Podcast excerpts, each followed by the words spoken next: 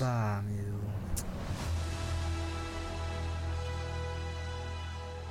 Ah, Não, não tô legal. Não tô legal. Não dá, assim não dá.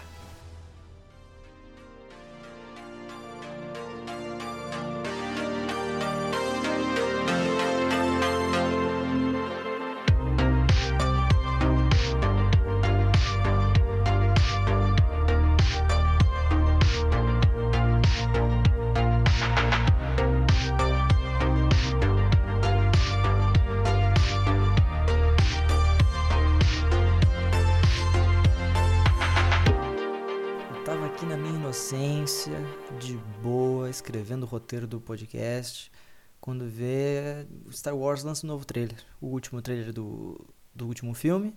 E eu não tô legal, cara, eu não tô legal, é o Lucas chorando.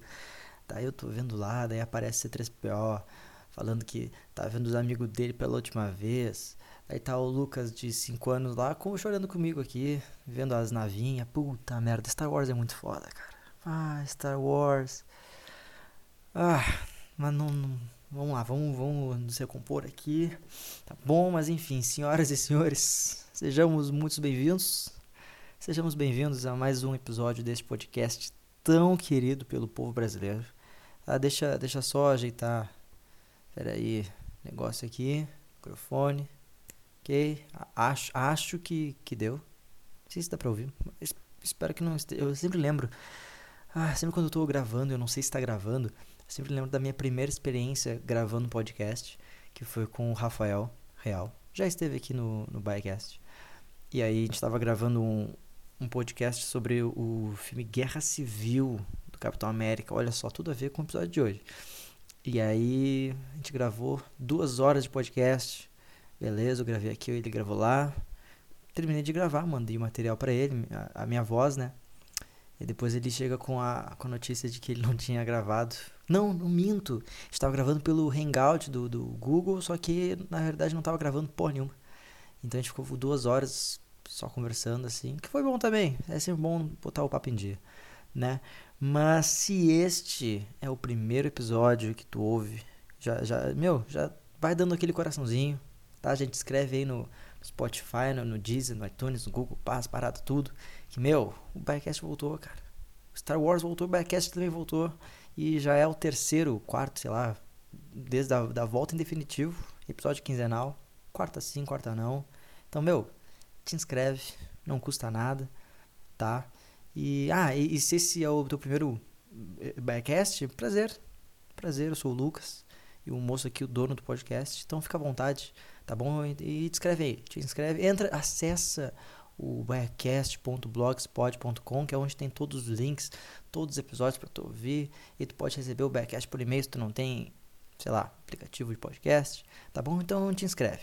Ou não te inscreve também, tá? Que aqui não tem problema, estamos aqui numa democracia. Vamos aproveitar enquanto a gente tá numa democracia, né? Vamos aproveitar. Deixei aí uma pausa aí, uma crítica, tá bom? Tá? Uma crítica aí Hashtag humor inteligente. Mas vamos lá para os assuntos, mu- muitos assuntos, muito corre-corre, muita coisa acontecendo nesse podcast de hoje. Tá que tá ó, recheado de novidade. Então vem comigo, que é só chegar. E a primeira coisa, tá chegando o Halloween. E claro, né, como todo feriado, como toda festividade aqui no Brasil, os caras não, tem- não pode só lá curtir a festinha.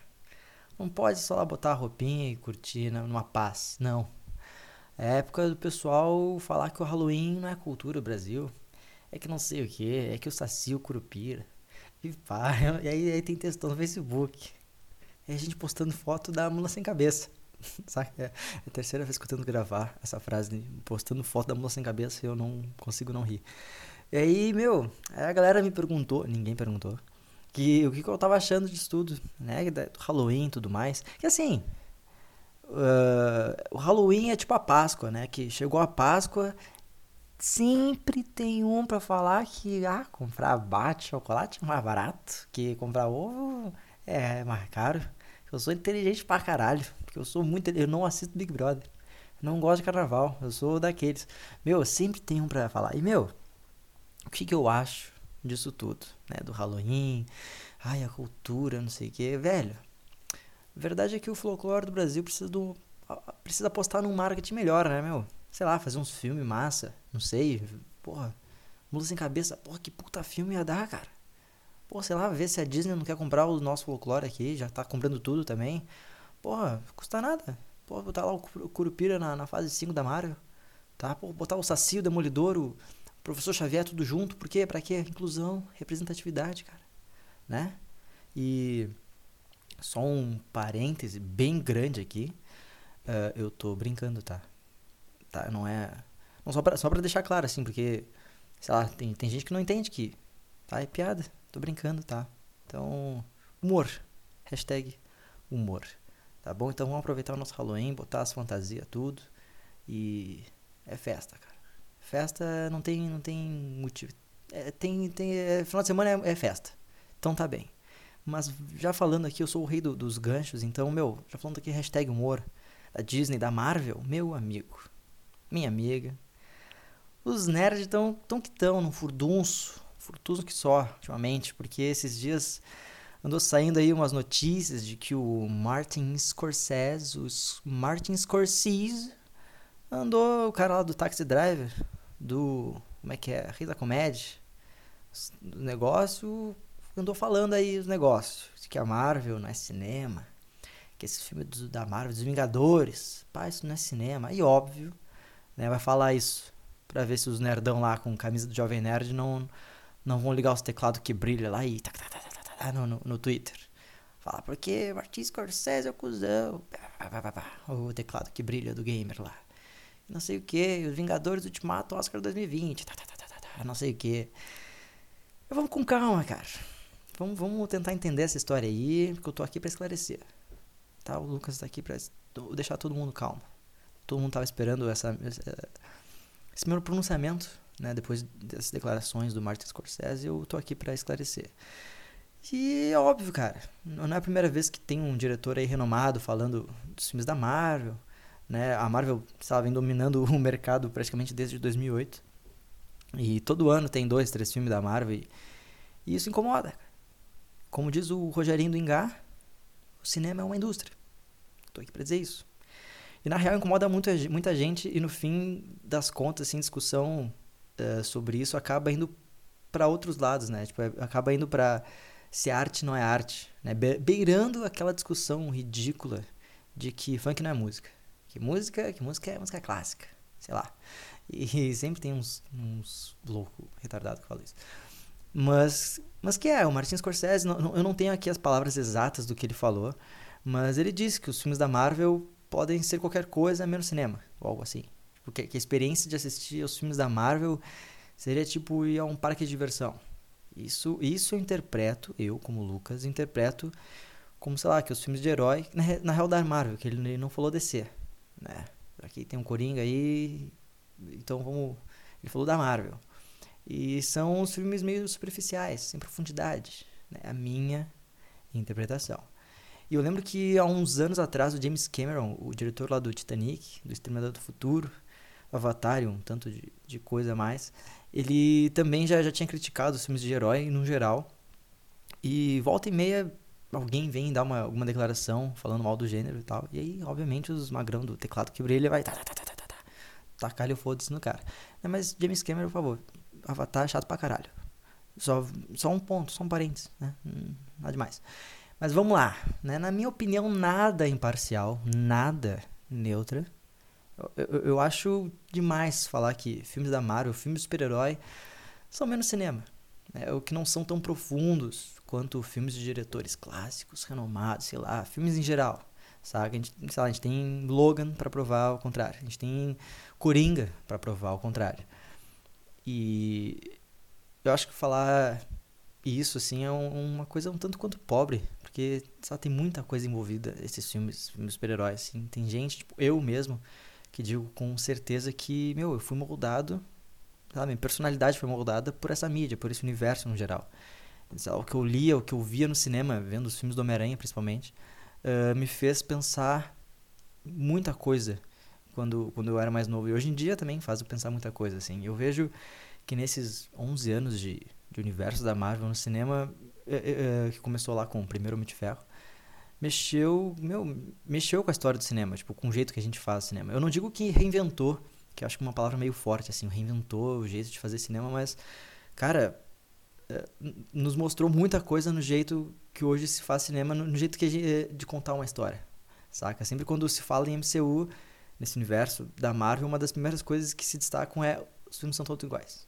É tudo igual, os diretores, os artistas não têm liberdade para fazer o filme, tem que seguir a fórmula, a fórmula da Marvel e tal, é, e a piadinha.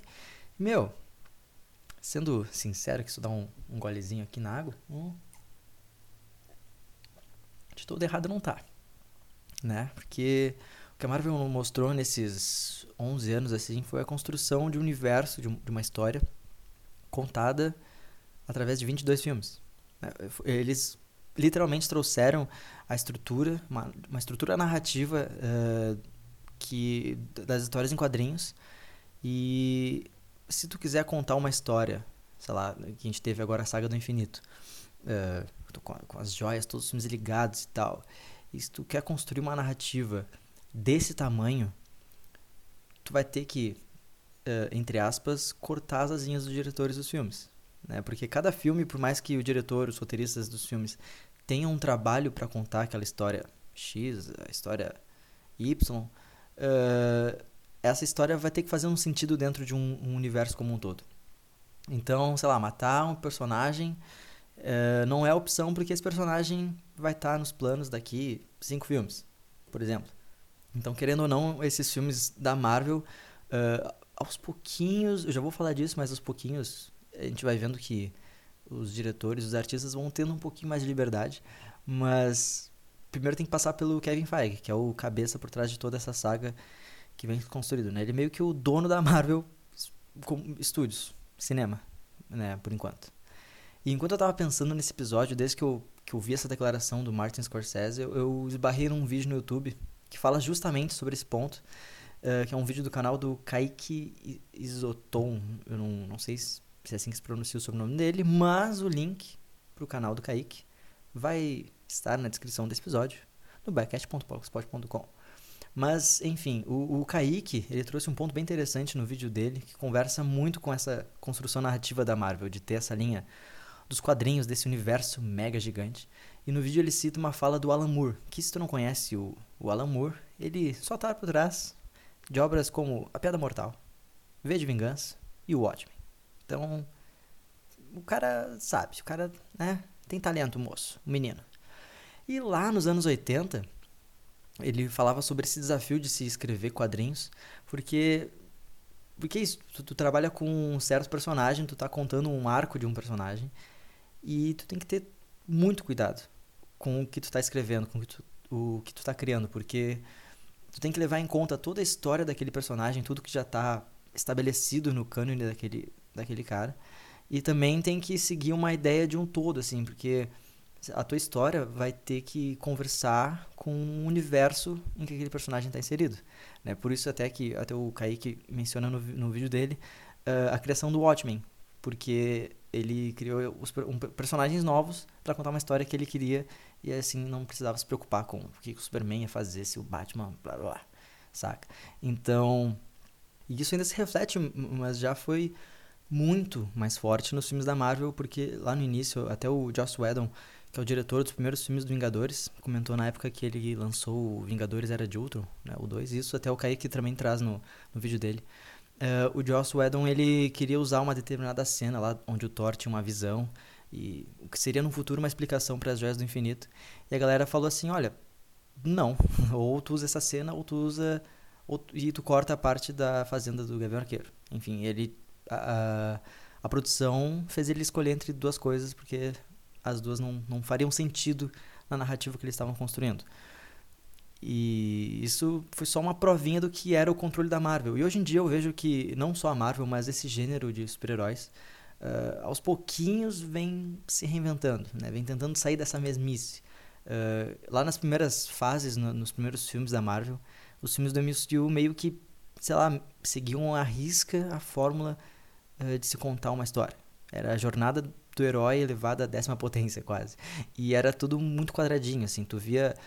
Uh, quase que tu vê o filme do Homem de Ferro bom, o 1, tu já viu o Doutor Estranho, tu já viu o Thor, tu já viu, saca? Isso, sei lá, funciona até ali. Com, com o tempo o público vai começar a se enjoar disso. E eu me incluo nesse público. Não é à toa que aos poucos uh, a gente foi vendo filmes cada vez mais diferentes que se destacam nesse toda essa primeira mega saga da Marvel.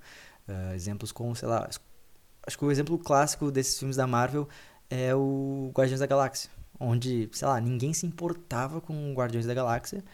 E aí o James Gunn teve praticamente toda a liberdade para trabalhar o filme como ele queria e foi o sucesso que foi. Foi tipo, sei lá, é, é muito massa ver Guardiões da Galáxia porque é um filme divertido. E aí acho que tá o grande ponto, cara. Esses filmes de super-herói, eles têm que ser divertidos, cara. São filmes de história em quadrinhos. Se eu vou na banca de revista e compro um quadrinho do Homem-Aranha, um quadrinho do, do Batman, eu quero ler e me divertir lendo aquilo. Uh, então, acho que esses filmes, eles têm um propósito, eles cumprem esse propósito. Que é tu sair do cinema divertido, legal, ver explosão, ver Homem de Ferro lá, paz, e, opa, quase que eu contei spoiler de Ultimato. Passou muito tempo, mas tem gente que ainda não viu, né? Seu Matias, por favor, meu amiguinho, ouvinte aqui do Biacast, um grande abraço, mas vamos ver Ultimato, tá bom? E onde é que eu tava? Onde é que eu... Ah, é, aqui. Eu tava falando que eu me lembro um, pouco antes da estreia do Vingadores Ultimato, eu tava meio... Sei lá, eu tava meio alheio a, a esses filmes, assim. No bom português, eu tava de saco cheio. Tava meio que cagando pra filme de super-herói. É, saiu, eu lembro, saiu Aquaman, saiu a Capitã Marvel, saiu Shazam. Eu meio que caguei. Até hoje eu não vi nenhum desses filmes. E eu comecei a me perguntar, uma pergunta que uh, até hoje se faz, volta e meia aparece na, na internet assim: será que esses filmes super-heróis estão chegando ao fim? Tipo, pelo menos para mim, no caso, às vezes eu me perguntava isso porque, tá, depois chegou o Ultimato, fui lá no cinema, chorei pra caralho. Porque, né, como eu disse, esses filmes mexem com muita coisa. Assim, até um exemplo assim, eu tava, eu tava escrevendo esse, esse roteiro desse episódio, chegou o trailer do Star Wars. E aí eu fui ver o trailer do Star Wars. E eu chorei feito um bebê vendo esse trailer do Star Wars. Porque, meu, Star Wars não é só uma, uma história, não é só uma saga. Tipo, é memória afetiva, saca? Tipo, eu tava vendo o trailer e eu imediatamente comecei a lembrar uh, do meu avô me, me, levando no cinema pela primeira vez para ver Star Wars, lá em 2002. E eu lembro que eu tinha uma fita VHS com fragmentos do episódio 6 e eu vi e achava aquilo do caralho. Eu nem sabia que era Star Wars. Então, uh, é memória afetiva. Tipo, tu tá vendo aquilo e aquela obra não só tá te mostrando uma história, mas tá te, conectando com, sei lá, teu passado. Coisas legais. Star Wars é legal. Puta merda. Né? Mas, resumindo, toda, tudo isso que eu disse, filmes da Marvel, filmes de herói, é cinema ou não é? Cara, uh, assim como eu, lá tem filme foda, como Coringa, como Pantera Negra, né, Logan, tem os Esquadrão Suicida, tem os Demolidor da Vida, o Lanterna Verde, né? E assim como tem Poderoso Chefão, chato, tem os clássicos do cinema, tem os filmes dos emoji, tem o Velozes e Furiosos em Tóquio, lá que é o piorzinho do Velozes e Furiosos. Velozes e Furiosos é arte. Vamos concordar com isso. Então, meu amiguinho, minha amiguinha, pausa pra água de novo. Hum. Antes de falar que filme de super-herói não é cinema, antes de falar que Cidadão Kane é o melhor filme da história, melhor como de ferro, né, sei lá, e antes de falar que Vingadores Ultimato bota Moonlight no chinelo, calma, tá? Vamos com calma, né? Vamos, porque tem filme para todo mundo, tem livro para todo mundo, tem música, tem série, tem documentário, tem artesanato para todo mundo, caralho. Tá? Então, meu, vamos, vamos baixar a bolinha, tá? Mas, e tá, tá tudo bem. Tá tudo bem gostar de Homem de Ferro e achar que o Robert Downey Jr. tem que ganhar um Oscar. Eu não acho. Tá? Não acho que o Robert Downey Jr. tem que ganhar o Oscar pelo Homem de Ferro no Ultimato. Vamos com calminha. Já o Joaquin Phoenix no Coringa é diferente, porque é um puta filme. É o Joaquin Phoenix. Tá? Tem gente que não gostou do Coringa. Pô, tá tudo bem, gente. Tá tudo bem. Uma, os negócios que assim, meu. Tá. O pessoal tá brigando por tudo. O pessoal, pô, como assim? Falou mal do, do Capitão América. Falou mal do Miranha. Vou xingar no Twitter. Não dá, dá daqui não escapa. Aí vai lá no Twitter. E, e começa esse som que eu faço com a boca. É a onomatopeia do teclado de gamer que brilha no. Saca? Os tecladinhos aqueles. Mas então tá, gente. Marvel é cinema. Super-herói também é cinema. Tá bem? Tá todo mundo esclarecido. Tá todo mundo calmo agora que eu me pronunciei. Então tá certo. Muito obrigado pela tua presença. Muito obrigado por ter me ouvido aqui falar e. É, falar. Não esqueci outra palavra que bonita que eu ia falar. Mas, enfim, ficar falando aqui sozinho. Muito obrigado pela tua paciência, pela tua, pela tua atenção. Espero que tu tenha gostado desse episódio. Se tu gostou desse episódio, manda esse episódio no grupo do Zap da família. Manda pra um amiguinho, pra uma amiguinha tua. Que, porra, aquele cara que não. que é cinéfilo, que, que é inteligente o suficiente para não ver Big Brother nem ver Vingadores. Manda pra ele. Quando vê as pessoas, pensa um pouquinho e vai ver um filme do Homem-Aranha também. Que é, que é massa. Tá bom? Se tem uma pessoa. Nossa, que se tu não gostou desse episódio, manda pra uma pessoa que tu não gosta. Não tem problema nenhum. Tá bem? Estarei agradecido do mesmo jeito. Tá? Então, como eu disse antes, quarta-feira que vem tem? Não tem. Na outra quarta-feira, daqui a 15 dias, quase duas semanas, uh, vai ter episódio novo, episódio 70. Olha só, meu, 70 zimos. Episódio, olha só. Barbaridade. Daqui, mês que vem, eu falei errado uns episódios atrás, mês que vem tem o aniversário de 3 anos do Biacast. Olha só. Que bonito. Tá bom? Então, um beijo no teu coração. Espero que tu vá bem na, nas provas do Enem. Nem sei que dia é o Enem. Mas vai bem nas provas que tu tem que fazer. Tá? Paga os boletos direitinho. Respeita as pessoas na rua. Faz carinho no cachorro na rua. Tá bom? E é isso aí. Pau no cu do intolerante. Um grande beijo e até a próxima. Tchau.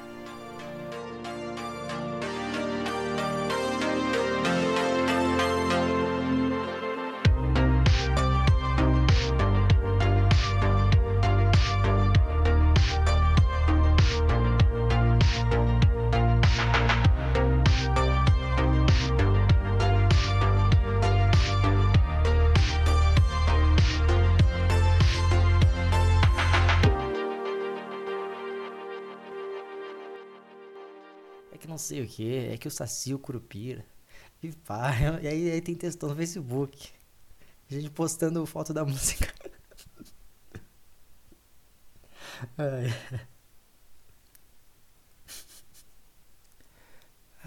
E é postando a foto da música. Foda a mula sem cabeça. Ai. Sabe? É a terceira vez que eu tento gravar essa frase, postando foto da mula sem cabeça e eu não consigo não rir. E aí, meu, aí a galera me perguntou, ninguém perguntou.